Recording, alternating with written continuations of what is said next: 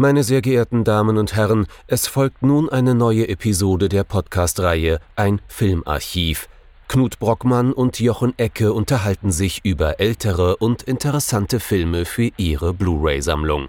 Wir wünschen gute Unterhaltung.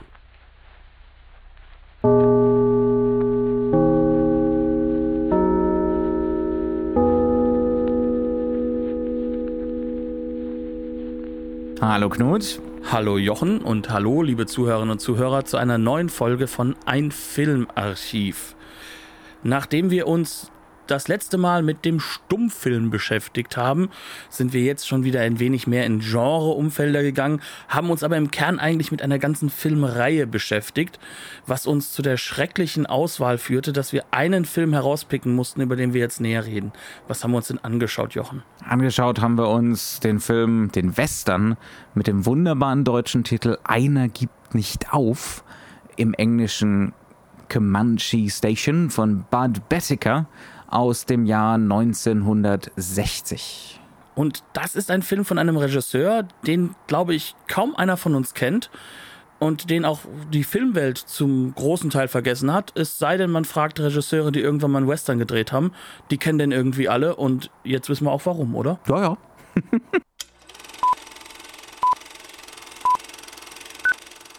Einer gibt nicht auf. Ich denke mal, das wird Randolph Scott sein, der ja der Hauptdarsteller dieses Films ist. Gibt er nicht auf? Ähm, muss er aufgeben? Ist da irgendwas Besonderes oder ist er ein Comanche? Worum geht es denn eigentlich in diesem Film? Es ist ein sehr kurioser deutscher Titel. Also einmal ist er natürlich wahnsinnig generic. Andererseits hat er mit dem Film gar nicht mal so wahnsinnig viel zu tun. Man könnte jetzt natürlich meinen, ne, man trägt ja immer Erwartungen an so einen Film ran, vom Titel her. Hier geht es um einen der großen Obsessiven. Das ist ja gar nicht mal so selten im späten Western, äh, dass wir einen Helden haben, äh, der gar nicht anders kann, der nicht aufhören kann. Äh, aber das ist hier eindeutig nicht der Fall. Randolph Scott spielt hier Jefferson Cody, der gute Mann äh, hat vor zehn Jahren seine Frau an die Comanchen verloren und seitdem äh, befreit er wohl immer mal wieder äh, ja weiße Frauen, wenn man das so nennen möchte, klingt jetzt alleine auch schon äh, irrsinnig rassistisch potenziell, wenn man wenn man so die äh, die die Polarität aufmacht. Auf jeden Fall wenn die Frauen von Siedlern entführt werden von Comanchen, zieht der gute Mann gerne mal los und äh, kauft die frei, äh, bringt sie wieder nach Hause, weil dasselbe eben mit seiner eigenen Frau passiert ist. Er hat wohl eine Vergangenheit in der Armee, wahrscheinlich auch eine Vergangenheit selbst als Cowboy, aber da der gute Mann mehr als wortkarg ist, erfahren wir da nicht so irre viel. Und eigentlich haben wir jetzt auch schon das Grundszenario des Films ja, also Jefferson Cody ist unterwegs, um eine junge Frau, die hört auf den Namen Nancy Lowe, gespielt von Nancy Gates, von den Comanchen freizukaufen. Das kriegt er auch hin. Er macht sich auf den Rückweg und äh, relativ zügig gesellen sich dann drei weitere Cowboys zu ihm, die auch auf äh, die Belohnung aus waren. Er ist ja nicht auf die Belohnung aus, also die auf die sehr hohe Belohnung aus waren, die für die Rückführung von Nancy oder Mrs. Lowe äh, ausgesetzt waren. Und die große Frage, die sich jetzt eben so stellt, geht das Ganze friedlich zu Ende? Schaffen es diese vier Cowboys äh, zurück in die das das nächstgelegene Dorf, die nächstgelegene Stadt, ohne sich gegenseitig umzubringen oder eben nicht. Hm, Spoiler, sie schaffen es nicht. Ein Spoiler der ersten zehn Minuten des zugegebenermaßen sehr, sehr kurzen Films. Ähm, erfreulich kurz, erfreulich kurz. Ja, aber ähm, wir werden auch darüber reden, warum das der Fall ist, mhm. denke ich mal, später. Ähm, aber das ist grundsätzlich etwas, was sozusagen von Anfang an telegrafiert wird. Also wir werden erst damit konfrontiert, dass Cody, und da wissen wir das noch gar nicht, was da passiert, dass er da entlang, entlang reitet, hat hinter sich ein Maultier, auf dem etwas geladen ist und plötzlich ist er umringt von Comanches und ähm, entgegen unserer Erwartung, und das ist, glaube ich, so ein Ding, das, das uns die Lesart des Films erzeugen soll und auch erleichtern soll. Es gibt am Anfang eine Bedienungsanleitung, genau. Genau, wie so häufig. Ähm, entgegen unserer Erwartung wird er nicht gegen sie kämpfen, obwohl er der Lonesome Cowboy ist, sondern er ich breitet... Meine, Brand of Scott ist ja wirklich ein Musterbeispiel für Lonesome Cowboy, knorrig, knarzig, ultra wortkarg. Äh also man hat das Gefühl, Clint Eastwood ist dagegen ein Bubblesack. Also wirklich. Ja, ne? ja. Also das ist das wortkargeste, was wir uns vorstellen können. Auf jeden Fall, wir denken, jetzt kommt es zum Shootout. Wir sind hier im Western. Die Indianer sind ja auch immer die Bösen. Das, das ist in den 50er und 60er Jahren, der Film ist von 1960, noch durchaus die klassische Lesart.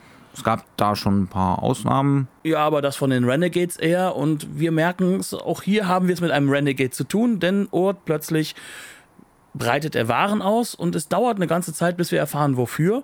Nämlich, er möchte diese Frau freikaufen.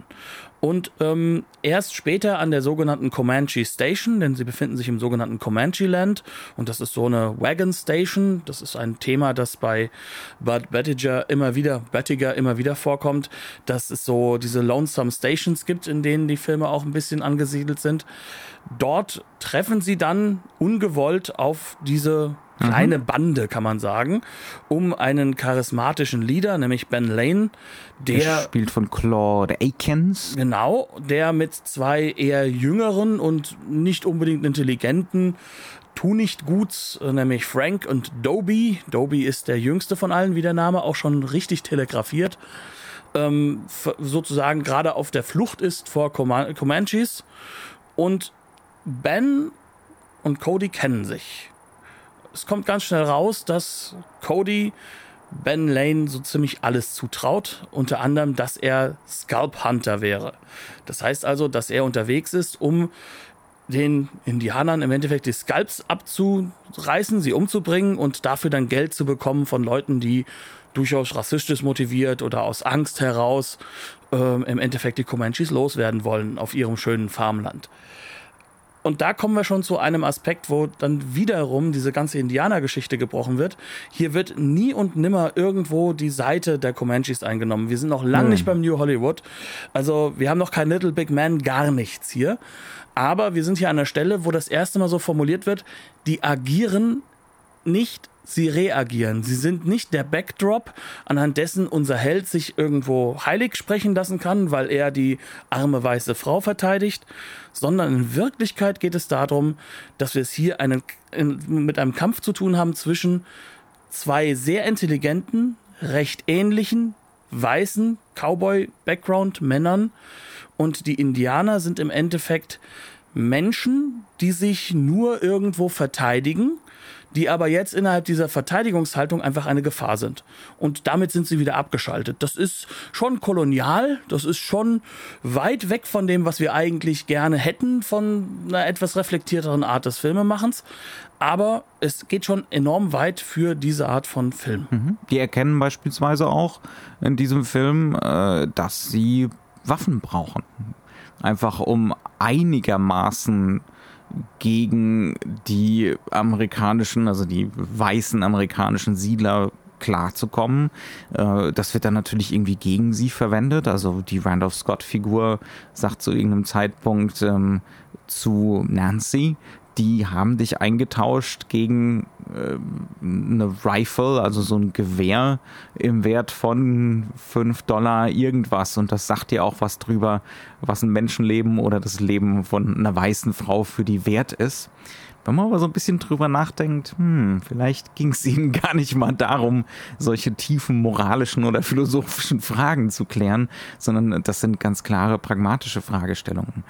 Das heißt also, wir, der Film wartet immer mit solchen Überraschungen für uns auf. Also am Anfang kriegen wir diese ganz lange Szene, wo er von den Native Americans umringt ist. Das wird wirklich gedehnt noch und nöcher immer wieder, das ist eine ganz lange Montagesequenz auch, immer wieder hin und her geschnitten zwischen ihm auf seinem Pferd und dann tauchen immer mehr von den Comanchen auf ähm, und dann starrt man sich in den Totalen aus der Entfernung gegenseitig an und als Zuschauer weiß man eben zu dem Zeitpunkt gar nicht, wohin die Reise geht. Dann denkt man, man weiß, wohin die Reise geht, weil Randolph Scott seine Ware auspackt. Und dann gibt es gleich nochmal eine Überraschung, als dann plötzlich Nancy auftaucht. Ja, als klar wird, worum es in diesem Tauschgeschäft eigentlich geht. Und das ist diese, ne, diese Gebrauchsanleitung für den Film. Äh, es werden immer wieder unsere Erwartungen enttäuscht. Es gibt immer wieder Überraschungen. Das sind aber keine billigen Überraschungen, sondern die haben was mit unseren moralischen Vorstellungen zu tun. Ja, also der Film will uns auf jeden Fall, das, da würdest du ja wahrscheinlich auch zustimmen, äh, zum gewissen Grad moralisch manipulieren. Das definitiv. Also wir befinden uns in einer Zeit, in der das amerikanische Kino in Sachen Western noch immer mit dem Code of Honor arbeitet. Das heißt also, so ein Held muss definitiv so einen gewissen Moralkodex haben. Dieser Moralkodex ist eigentlich eingeschrieben mehr ins Genre als in die einzelnen Filme. Das heißt also, der ist relativ festgelegt. Und was die Filme insgesamt vom Böttiger ausmacht, ist, dass er diesen Kodex quasi Barebone zusammenbaut, wirklich aufs reduzierteste. Also auch das ist so eine Art Anleitung wiederum. Alles wird reduziert, alles wird auf das absolute Minimum des Notwendigen zusammengestaucht, um uns so eine Art kondensierte Geschichte zu ermöglichen, dass wir halt wirklich uns mit den Tiefen des Ganzen auseinandersetzen können und uns auch fragen können, ja, führt der Code überhaupt irgendwo hin? Oder ähm, was macht dieser Code eigentlich mit einem Menschen? Und da kommt es halt dann immer wieder drauf an. Und da haben wir gerade in diesem Film ein ganz starkes Beispiel, dass ein Antagonist aufgebaut wird, der diesem Code nicht folgt, der aber durchaus einer gewissen Logik folgt, der sehr, sehr häufig gar nicht mal so weit weg ist moralisch von seinen Wünschen her, wie die Welt sein sollte. Von der Randolph Scott-Figur, ja. Von der Randolph Scott-Figur. Auch sehr reflektiert, aber, ist eine unglaublich reflektierte Figur. Ja. Genau. Der auch wirklich darüber nachdenkt, was er macht und warum er das macht, aber zu seinen Entscheidungen und seiner anderen Sichtweise auf der gleichen Art und Weise steht. Das ist das, was auch diese Filme so spannend macht, dass eigentlich beide Charaktere die immer gegeneinander gestellt werden. Und es tut uns leid, die Frauenfiguren sind hier Backdrop. Das ist ganz klassisches amerikanisches Kino. Der Charakter von Nancy ist noch einer der am meisten ausgebauten. Es wird respektvoll mit den Charakteren umgegangen, aber sie sind und bleiben meistens eine Art entweder Love Interest oder ein, ein Kampfmittelpunkt zwischen den Protagonisten, wo oh, es darum geht, äh, nicht sie zu erobern, sondern sehr häufig um sie herum und um das Dilemma, das dadurch entsteht, äh, sich selbst zu finden und sich selbst miteinander zu beschäftigen. Comic Relief ist auch noch drin. Also zu Anfang des Films wird Nancy in so einen Wassertrog geschmissen, äh, angeblich um sie vor einem Angriff dieser Native Americans da zu schützen. Aber natürlich hat das auch eher unangenehme Züge von so einem Wet T-Shirt Contest, fürchte oh ja. ich. Ja. Ähm, und natürlich auch haha sehr lustig, weil sie immer alle paar Sekunden prustend wieder auftauchen muss und dann schnell wieder runter, weil ihr irgendwelche äh, Pfeile um die Ohren fliegen. Was wiederum erstaunlich ist, weil das gar kein so schlechter äh, Stunt ist, weil mhm. da schießen wirklich Pfeile direkt neben ihren Kopf ein. Also die Frau muss schon wirklich, weil wir sehen, es ist Nancy Gates, die muss wirklich sehr viel Vertrauen gehabt haben in denjenigen, der diese Pfeile schießt, weil die bleiben richtig gut und hart im mhm, Holz hängen. Speere haben wir auch. Äh, ja, ja, die knallen ganz ordentlich in den Boden rein und so. Es ist generell ein sehr körperlicher Film, so wie es bei Bettiker, ich habe jetzt weniger gesehen als du, wohl immer sehr körperlich zugeht. Es ist eine Grundlage seines Kinos. Also ähm, diese Filme bauen darauf auf, dass zum Beispiel bei ihm so jemand wie Randolph Scott nur deswegen auch der Held sein kann, weil der Mann kann reiten, der Mann kann vom Pferd fallen, der Mann kann ein bisschen Rodeo, was so eine Passion von Böttiger gewesen sein muss. Der muss auch wirklich sein komplettes Geld in eine versuchte Dokumentation über Rodeo-Reiter in Mexiko verbraten haben. Und ähm, was ihm immer sehr, sehr wichtig ist, ist dieses Unmittelbare, das Klare und dieses direkt im Land sein. Das hat mehrere Gründe, warum das der Fall ist. Ähm, wir haben ja schon gesagt, die Filme sind 70 Minuten lang, also im Durchschnitt. Der längste, den ich jetzt gesehen habe in der Fünferbox, die ich mir da geholt hatte, die, beziehungsweise die ich bekommen habe, ähm, der geht 80 Minuten, die anderen gehen so 70, 72, 73 Minuten. Also die klassischen B-Tickets. C. Sogar B, D. B, C. Äh, wenn, wenn man so ein, äh, so ein Double, äh, ne, Double Ticket gebucht hat, dann war das der Zweitfilm nach dem Hauptprogramm, ganz Genau, eindeutig. und der war meistens ein Western oder ein Krimi, um irgendwie noch Spektakel zu haben. Und äh, das ist das, was diese Filme bieten sollten. Und für das Geld, was der Film ausgeben konnte oder was der Regisseur ausgeben konnte, bieten sie diesen Spektakel auch. Aber auf der anderen Seite sind das dann doch Filme, die sich innerhalb dieser 80 Minuten enorme Freiheit genommen haben, eben diese Körperlichkeit in einer Form neu zu entdecken und auszuarbeiten, dass man sagen kann, da gucken gerade einige Regisseure weltweit zu. Also in Italien, in den Filmseminaren wird gerade Still für Still mitgeschrieben und gemalt und getan. Ähm, da stecken gerade gewisse Sergios, von Leone bis zu Corbucci, die Köpfe zusammen. Ähm, Wir haben es ja gerade eben schon erwähnt, diese Anfangssequenz, bei der äh, Randolph Scott umringt wird, die ist in der Zeit gedehnt auf eine Art und Weise, wie wir es sonst im amerikanischen Western nur bedingt kennen. Ich sage jetzt nicht, dass das nicht vorkommt. Es kommt ja auch durchaus vor, dass es ambivalentere oder positiv gezeichnete äh, Native American Figuren in der Zeit auch schon gibt, ja, und auch ambivalent gezeichnete Westerner. Das ist ja immerhin schon der Spätwestern, aber ne, diese, diese Idee von, wir haben viele Einstellungen, in denen nichts passiert, in denen man sich einfach nur Blicke zuwirft, in denen äh, natürlich auch Aufmerksamkeit auf diese Inszenierungsmethode gelenkt wird, in denen ähm, es hauptsächlich mal darum geht, dass wir vorausahnen sollen, was als nächstes passiert. Ja, ähm, der wir auch wissen, was passiert, aber wir wissen nicht wann. Und die Körperlichkeit, Ja. also der Moment der Reaktion, der wird sich irgendwann durchbrechen und dementsprechend umso körperlicher wirkt das. diese gewaltsame Entladung von Genau. diesem angestauten, der angestauten Spannung auf unserer Seite und der angestauten Gewalt auf der, natürlich auf dem, auf dem Bildschirm. Äh, Also das ist so sichtbar, so eindeutig hier, äh, dass das einen Wahnsinnseinfluss auf, auf insbesondere Sergio Leone hatte. Da gibt es überhaupt keine Diskussion. Wenn wir aber uns nochmal so ein bisschen zurückgeben und sagen, was ist denn jetzt, sag ich mal, nicht Leone, sondern Böttiger, dann kommen wir so ein bisschen weg von diesem Inszenierungsmoment, was dann bei Leone sehr stark mit hineinkam, also das Opernhafte, sondern hin zu einem fast kargen, zurückhaltenden Stil. Also der komplette Western ist, wenn man so möchte, in so wenig Schnitten wie möglich gedreht, ähm, bis auf die Actionsequenzen, wo die Schnitte aber schon vorgedacht sind. Also du sagst mir so schön, er ist in, der, Kamera, geschnitten. Ja, Ja, definitiv. Ähm, das hat mehrere Gründe. Zum einen, dass dieser Film in dem Ratio 2,35 zu 1 gedreht Das ist. ist aber nicht schon, sehr typisch, oder? Für, Das für ist ein Static. doch später. Doch, ja? Also, Okay, Das ist später. wirklich Okay, so, die mhm. zwei letzten sind in diesem Format Scope. gedreht. Okay, Die davor mhm. sind noch im günstigeren Format Im gedreht. Academy oder Gen ja, ja, noch nee, nicht Academy, sondern so Zwischenformat.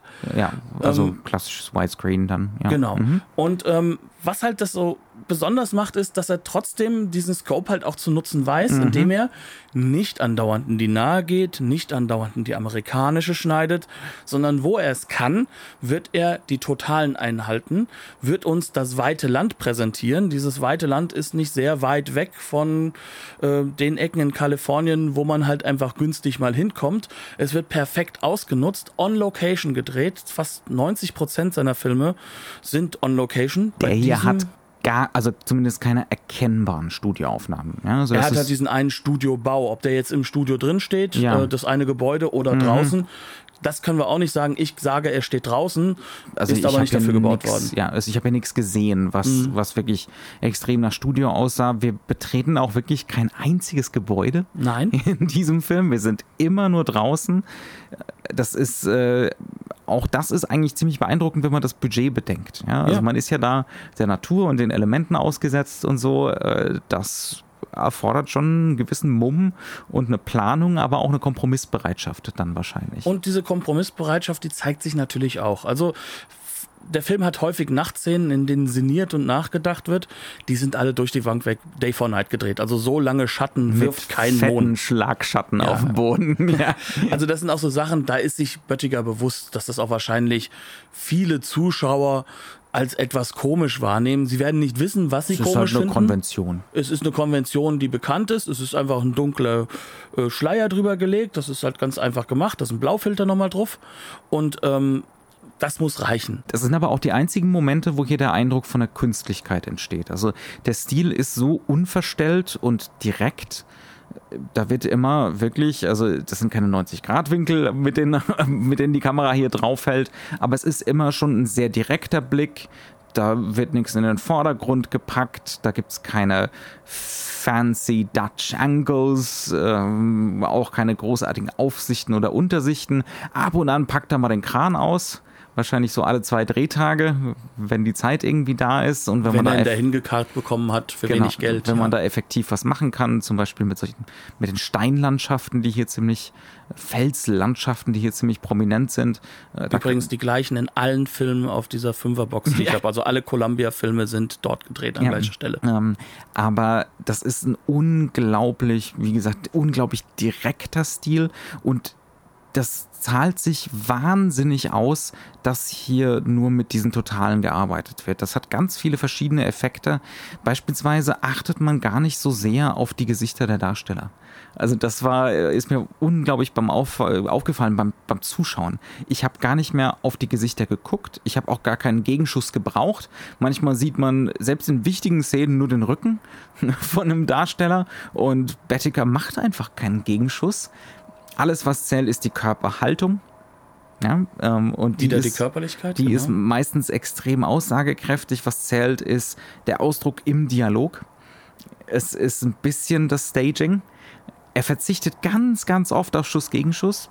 Ja, ja. wenn geht, wenn es geht, macht er ja, Two-Shots. Genau. sieht man so beide in da einem Frame. hat er einfach keine Lust drauf. Das Fancyste, was es bei ihm noch so gibt, ist, äh, wir haben so ein Zweier im Vordergrund und ganz weit im Hintergrund sehen wir beispielsweise äh, diese halbseidenen Cowboys, wie sie sich äh, an einem Baum zur Nachtruhe betten. ja? Genau. Ähm, das ist so, ne, so ein bisschen Tiefenstaffelung, das ist noch drin.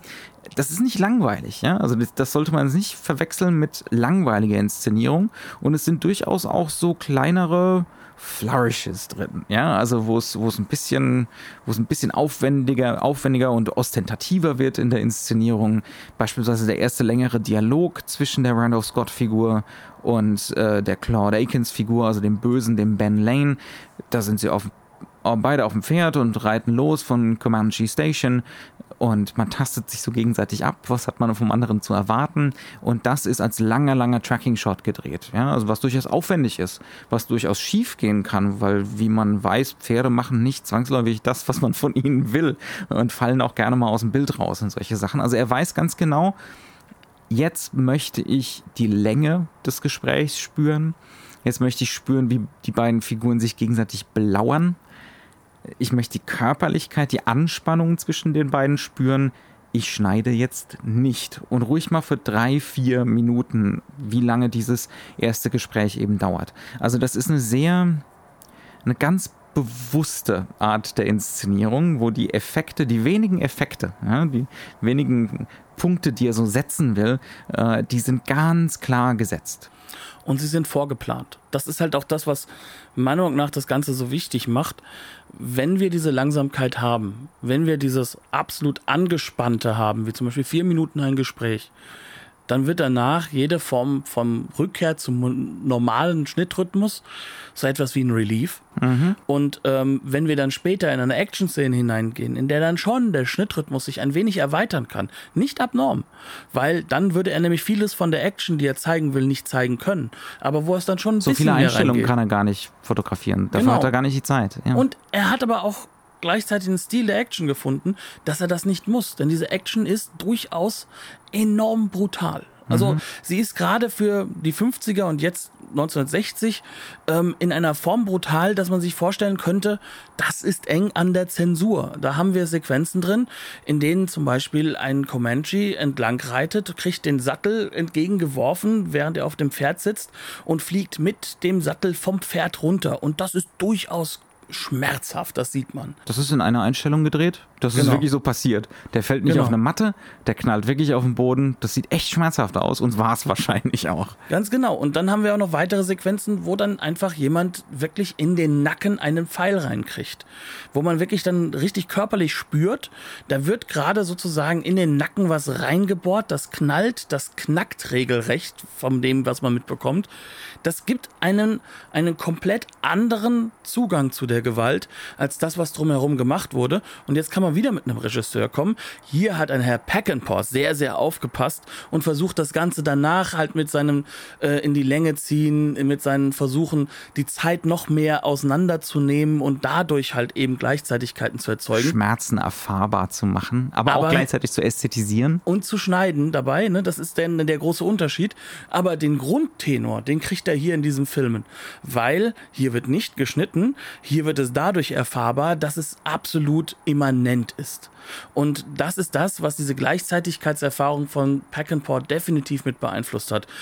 Plus das dann doch sehr, sehr einsilbige, aber ähm, übertrieben männliche äh, Bild des Cowboys, ähm, des Landes, der Härte, die man haben muss. Das sind so Aspekte, die dann auch inhaltlich natürlich bei dem Regisseur gelandet sind. Aber wenn wir jetzt hier zu dem Film zurückkommen, hat es natürlich auch etwas. Bei Comanche Station sind wir schon an der Stelle.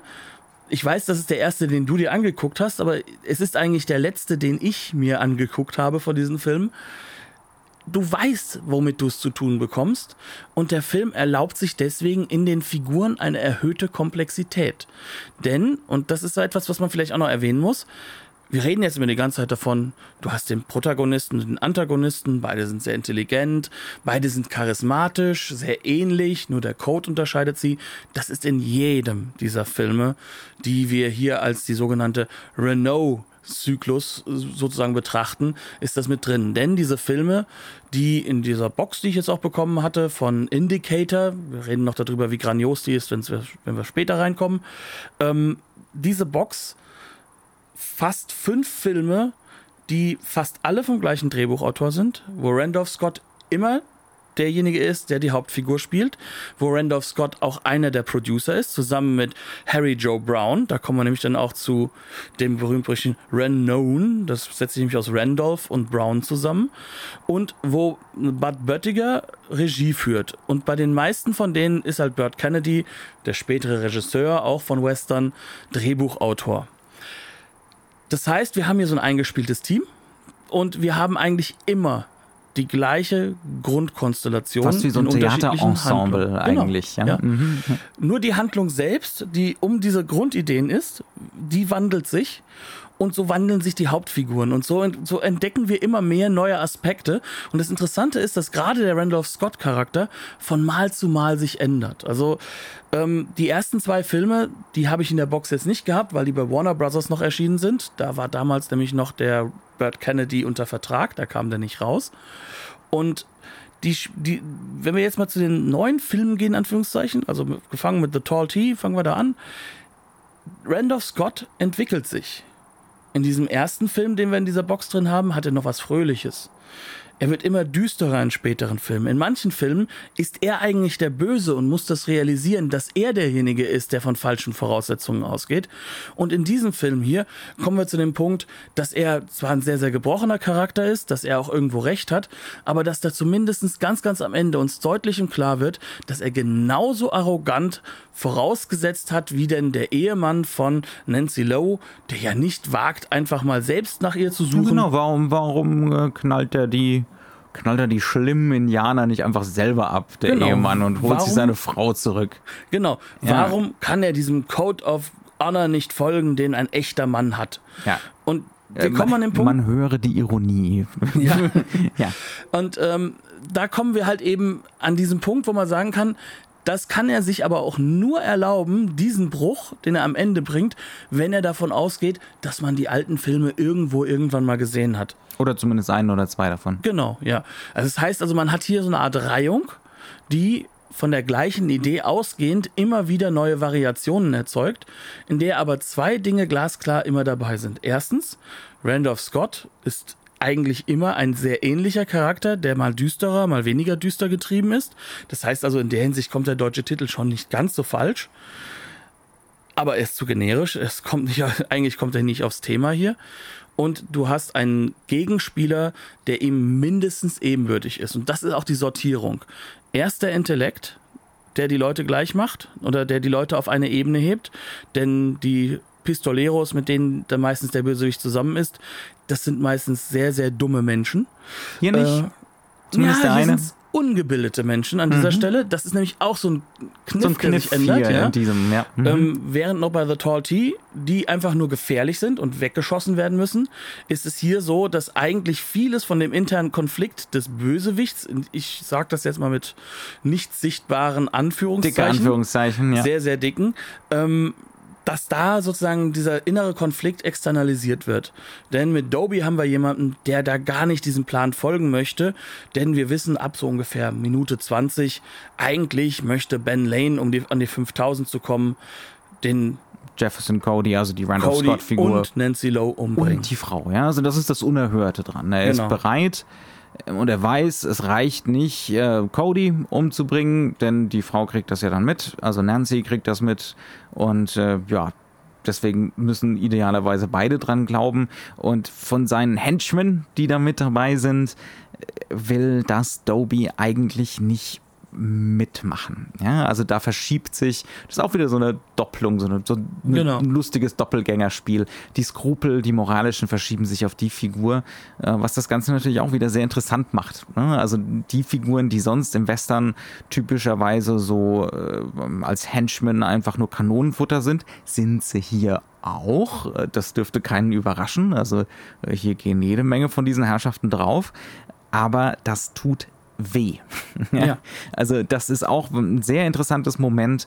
Es geht Bettiker dann ganz eindeutig darum zu vermitteln, auch diese Figuren sind menschlich. Auch diese Figuren hatten beispielsweise eine Kindheit und äh, wenn sie dann ermordet werden, was unvermeidlich ist, dann zieht er das unendlich in die Länge, also schier unendlich, insbesondere für Ende der 50er muss das unerhört gewesen sein. Nicht melodramatisch, wir kriegen da so eine, insbesondere bei dem einen Tod, an den ich denke, den ich jetzt nicht allzu sehr spoilern will, aber da gibt es eine unglaubliche ultra äh, Weitwinkel äh, Landschaftsaufnahme und da kriegen wir den Tod mit, aber der dauert eben nicht fünf Sekunden, der dauert 20, 30, 40, 50. Äh, ja, Und wir merken mit jedem Moment, wie das Leben rausgeht aus der Figur. Und das ist halt etwas, was es halt auch wiederum unglaublich menschlich werden lässt. Auf der anderen Seite aber halt auch einen Schauwert liefert. Das Ja. darf man nicht dabei Ja. vergessen. Diese, diese Doppelung, die sich ja auch im amerikanischen Kino sehr tief verankert hat bis heute, die ist da auf jeden Fall auch schon angelegt. Aber die ist auch tiefer angelegt in der Hinsicht, dass wir den Schmerz spüren sollen, als zum Beispiel bei den großen A-Regisseuren dieser Zeit. Also wenn man eigentlich Bud Böttiger mit überhaupt Regisseuren vergleichen möchte, da fallen dann einem nicht unbedingt so Namen ein wie John Ford. John Ford ist eine ganz, ganz andere Welt. Der macht natürlich grandiose Filme. Böttiger hätte wahrscheinlich auch gern das Budget und zitiert auch Szenen. Aber er ist eigentlich zum Beispiel der, der Pre-Showdown hier, genau. ähm, der erinnert ganz, ganz stark, auch in der Inszenierungsweise an Ford's Stagecoach aus, aus den 40ern. ja, ganz aber eindeutig. Trotzdem, er ist näher dran an Regisseuren, die wir so als die berühmten Mavericks bezeichnet haben. Zum Beispiel Anthony Mann, den wir ja auch hier schon mit Band of the Mit River dem hat er bestimmt die in- größte Ähnlichkeit, ja. Ja, und da haben wir halt auch ähm, ja schon einen Film bei uns im Programm und auch da wird man, wenn man sich das nochmal anhört, mitbekommen, aha, andauernd der gleiche Hauptdarsteller, aha, die Thematik wiederholt sich, es gibt äh, Szenen der Moralität, die dort aufgebaut werden. Nur der große Unterschied ist, finde ich jetzt, wenn ich Anthony Mann sehe, denke ich wirklich so an dieses typische, ja, kann man schon sagen, ähm, ja, sehr, sehr amerikanisch, evangelische, würde ich schon fast sagen. Ja, ähm, es hat ähm, bei ihm aber halt auch immer noch dieses, äh, es hat immer einen gewissen theatralen Faktor. Das ist zwar auch nüchtern, aber er, er lehnt sich dann doch recht häufig zum Beispiel an Shakespeare-Plots an und solche Geschichten. Aber puritanisch eher. ne? Ja, an was es mich auch erinnert, ist, sind, ist zum Beispiel so sowas wie 40 Guns von, von Sam Fuller. Da, Ja, Sam Fuller ist ja, auch mhm. definitiv einer der das. Nüchterne, ja, dieses Ja. Direkte in der Inszenierung. Und auch das aus nicht viel Material sehr viel machen. aber sich dadurch halt auch wirklich sehr stark auf die Figuren fokussieren können. Also Western als Genre wird immer gerne mit Hüten und Pistolen und was weiß ich in Verbindung gebracht, aber eigentlich geht es ja um Figuren, es geht ja um ganz, ganz gewisse ähm, Option, wie man Welt sieht, wie man eine Weltsicht sieht. Es ist der Gang nach Westen. Es ist ein sehr, sehr uramerikanisches Thema. Oh, ja.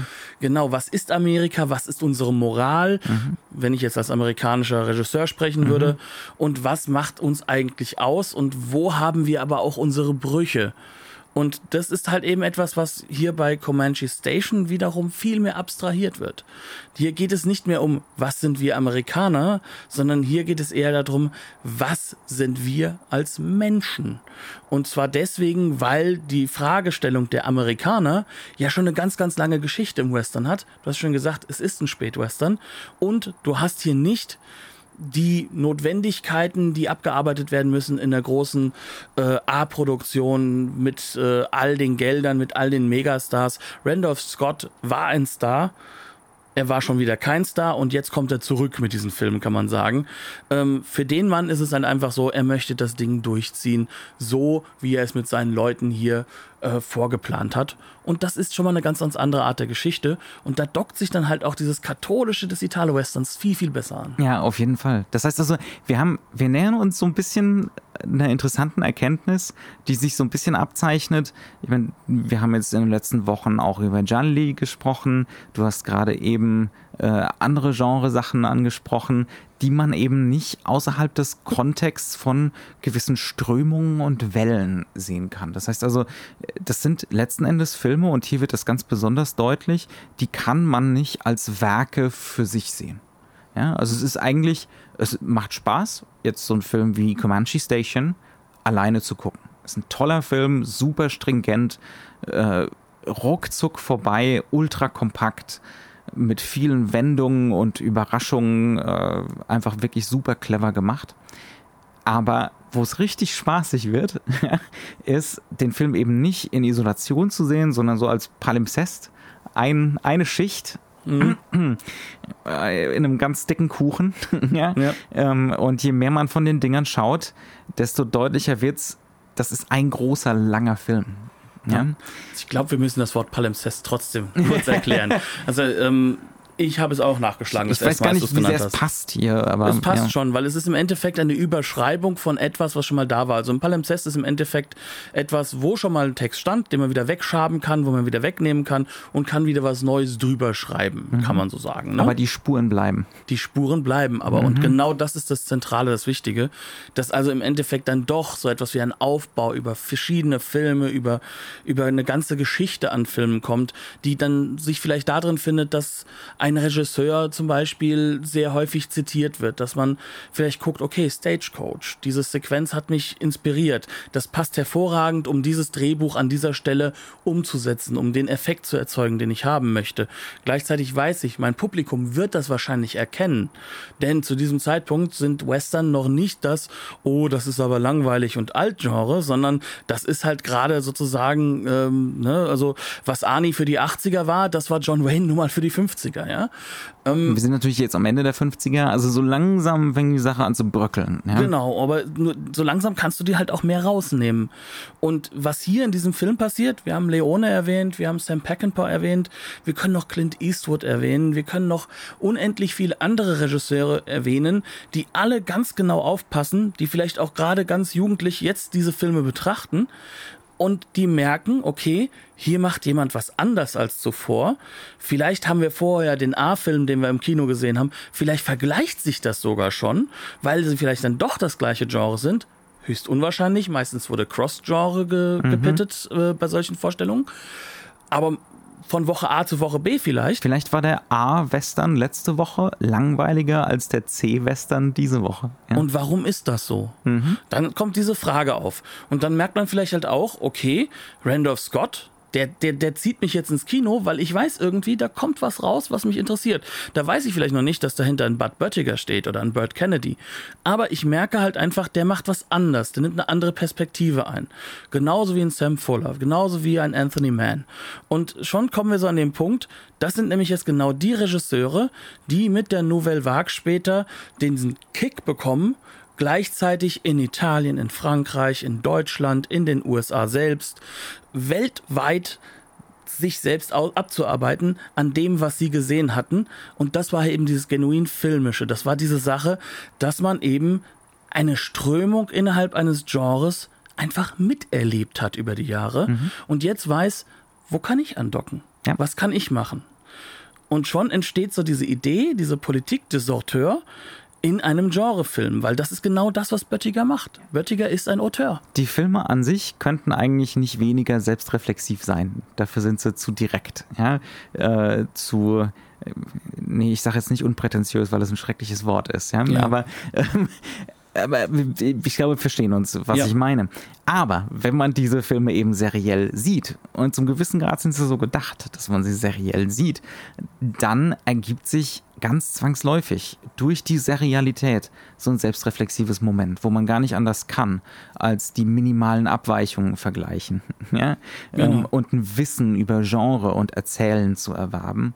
Und das geht hier bei Bettiker, glaube ich, ohne so viel gesehen zu haben wie du, kaum, also besser als bei vielen, vielen anderen. Das ist so ein idealer Testcase äh, genau. für diese Serialitätsthese, auch außerhalb von, äh, von Geschichten, die ausgewiesen als Serie sind. Auch weil wir natürlich dieses Serielle setzt ja voraus, dass wir wirklich das, was wir für Genrefilme ja häufig gesagt haben, was wir auch beim Giallo erwähnt haben, dass wir Hypothesen bilden, dass wir uns mit dem Werk auseinandersetzen, dass wir aktiv auch schauen, was passiert denn da. Und das halt der Regisseur und das tut Böttiger. Unreflektiert vielleicht, aber er tut es. uns, oder sagen wir, Burt Kennedy macht es reflektiert wahrscheinlich, dass er uns immer wieder in diese Situation reinversetzt, nee, so ist es nicht. Oder du hast ja recht, aber. Das heißt, es wird uns immer noch eine Option gegeben, die eine neue Perspektive auf das, was wir erwarten, ergibt. Also ich kehre da immer wieder zurück zu dieser Frage äh, von Bordwell, die wir auch schon mehrmals erwähnt haben. Das mag bei jemandem wie Bettiker unreflektiert sein, diese Arbeit, aber das, was definitiv reflektiert ist, ist seine immer wieder neue Antwort auf die Frage, was kann ich eigentlich noch tun? Genau. Was kann ich anders machen? Wie kann ich variieren? Wie kann ich überraschen? Den Zuschauer, aber auch mich selbst. Und wie kann ich etwas entwickeln, was homogen ist, aber trotzdem einzigartig in sich wirkt? Obwohl es halt eben dieser Linie folgt. Weil ein Genre an sich gibt Regeln mit aber wir hatten es auch gehabt. Es ist elastisch. Es ist durch alle Ecken und Enden biegbar und es zerbricht nicht. Weswegen es ja auch so unglaublich schwierig ist, bis heute jemanden zu finden, der genau sagen kann, was eigentlich ein Genre ist. Es sind ganze Bücher mit Definitionen gefüllt worden, die am Ende dann auf die Idee kommen zu sagen, aber eigentlich ist das nur eine Idee, das stimmt dann doch nicht so ganz. Das ist noch immer eine Diskussion. Wir benutzen das Wort, aber was bedeutet? Da können wir nur sagen, wir wissen, was es nicht ist, nämlich feste Regelsets, aus denen wir nicht rauskommen, sondern Regelsets, die sich biegen, die sich mit uns Zuschauern biegen und sich auch entwickeln. Und Böttiger hat mit seinen Leuten es geschafft, innerhalb von knapp zehn Jahren im Endeffekt sich die ganze Zeit mitzubiegen und genau das alleine in seinem Set von Regeln, die er sich noch selbst gesetzt hat, inhaltlich zumeist. Formal aber auch. Auch formal, mhm. was aber auch teilweise eben dadurch gegeben ist. Durch, die, durch die Gegebenheiten, ne? das genau. schmale Budget. Ja. Trotzdem das zu machen, was man damit machen kann. Und auch immer an die Grenzen zu gehen von dem, was möglich ist. Mhm. Und halt eben zu verstecken, was eigentlich nicht möglich ist. Ja und das sozusagen nicht so wirken zu lassen als etwas, was fehlt, sondern als eine feste Entscheidung, die durchaus Sinn macht und den Film in sich sehr homogen wird. Und das ist so die Sorte von Homogenität und äh, und äh, ja Wortkargheit, Direktheit und Präzision der heutige Regisseure, wenn sie sich denn mal an so einem Genre wie dem Western versuchen, immer noch hinterherhecheln und sie in den selten, eher selten, also wenn, ja. wenn heute mal ein Western gedreht wird, ähm, es ist schwierig, ja, ja, da, da hinzukommen. Aber der gute Clint Eastwood, der halt auch genau bei diesem Film wieder er auch sozusagen die Einführung spricht, der hat ja genau das wen, gelernt. Wen wundert's, wen wundert's. Genau, ja. also ich habe den Mann aber auch noch nie so agitiert und mit großen Augen gesehen. Also der ist ja fast ins Schwärmen geraten, der war gar nicht Clint Eastwoodig. Mhm. Ähm, aber er war am Schwärmen, wie Clint Eastwoodig eigentlich diese Filme sind. Mhm. Das fand ich auch sehr schön. Also wer Clint Eastwood Filme mag, der ist hier auch definitiv gut aufgehoben. bis darauf, dass vielleicht die Klarheit dessen, was gut und böse ist, auf einer anderen Ebene behandelt wird. Mhm. Also da wird schon äh, moralisch noch eine eindeutigere Situation dargestellt. Und das will was heißen, wenn wer Clint Eastwood-Filme kennt, der weiß auch, dass diese moralisch eigentlich durchaus immer wieder Fragen stellen.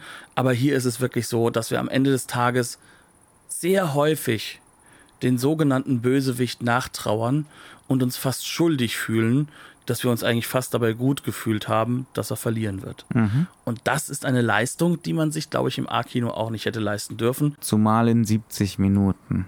Genau. Dementsprechend, ich denke, so wir, kurz wir sollten auch war, unter 70 Minuten bleiben. Wir schaffen das. Wir schaffen das. Knapp, aber wir schaffen das. Ich denke aber wirklich, wir sind halbwegs durch. Mhm. Ähm, ich habe mehrfach erwähnt, das war nicht ein Film, den wir betrachtet haben, auch wenn Comanche Station der Film ist, den wir uns herausgenommen haben, sondern der Release, von dem wir das betrachtet haben, ist eine Filmbox von dem wunderbaren Label Indicator welche die Bud Böttiger Filme, soweit sie eben bei Columbia erschienen sind, zusammengefasst haben und wo es ging im bestmöglichen Master umgesetzt haben. Das ist nur einer, der in 2K gemastert ist, die meisten sind in HD gemastert. Das reicht, das Filmmaterial gäbe auch nicht viel mehr her.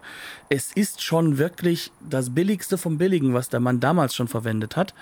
Aber so haben wir im Endeffekt eine wunderbare geschnürte Box mit 80 Seiten Zusatzmaterial namens Five Tall Tales, in der halt von The Tall Tea bis zu Comanche Station im Endeffekt einige Jahre und eine herausragende, kann man schon sagen, Kollaboration abgearbeitet wird. Jeder Film hat einen fantastischen Audiokommentar. Hier ist es Taylor Hackford, auch jemanden, dem man mal gerne zuhören kann, denke ich. Und äh, jeder Film. Einführungen von so illustren Gestalten wie dem schon erwähnten Clint Eastwood und dann gibt es noch den unvermeidlichen Martin Scorsese. Zweimal. Ja. Zweimal mit jeweils 100 Filmen in fünf Minuten. Ja, aber so wollen wir das ja auch haben. Genau, sonst wäre Martin ja nicht Martin. Und ähm, so ist es halt insgesamt, dass wir ein unglaublich rundes Paket bekommen haben. Bei diesem Film sogar eine wunderbare äh, 8 mm Variante, wie sie dann halt sozusagen an die Schulen geschickt wurde, damit man den Film billig nochmal in 30 Minuten durchgucken kann. Ähm, also das ist wirklich dieses, also Super 8 nannte sich das, glaube ich. Es ist wirklich ein unglaublich rundes Paket hochlimitiert. Ähm, es gibt noch ein paar Pakete da draußen, das habe ich extra gestern nachgeguckt, aber wir können es nur sehr, sehr empfehlen. Nicht nur wegen diesem Film, sondern wegen der Reise von The Tall Tea bis hin zu Comanche Station. Und das ist schon etwas, was man in dieser Direktheit und Dichtheit selten erlebt. Mhm. Damit sind wir durch. Genau. Wir halten es diesmal kurz. Wir freuen uns über Feedback auf den üblichen äh, sozial-medialen Kanälen, Facebook oder Twitter. Wir freuen uns auch über Feedback beispielsweise auf iTunes oder Bewertungen. Äh, ansonsten freuen wir uns natürlich generell auch, wenn ihr uns gewogen bleibt. Äh, wir sind auch für Kritik offen und für Vorschläge. Ansonsten hören wir uns wieder in der nächsten Woche. Genau, herzlichen Dank fürs Zuhören und bis zum nächsten Mal. Tschüss. Bis dann.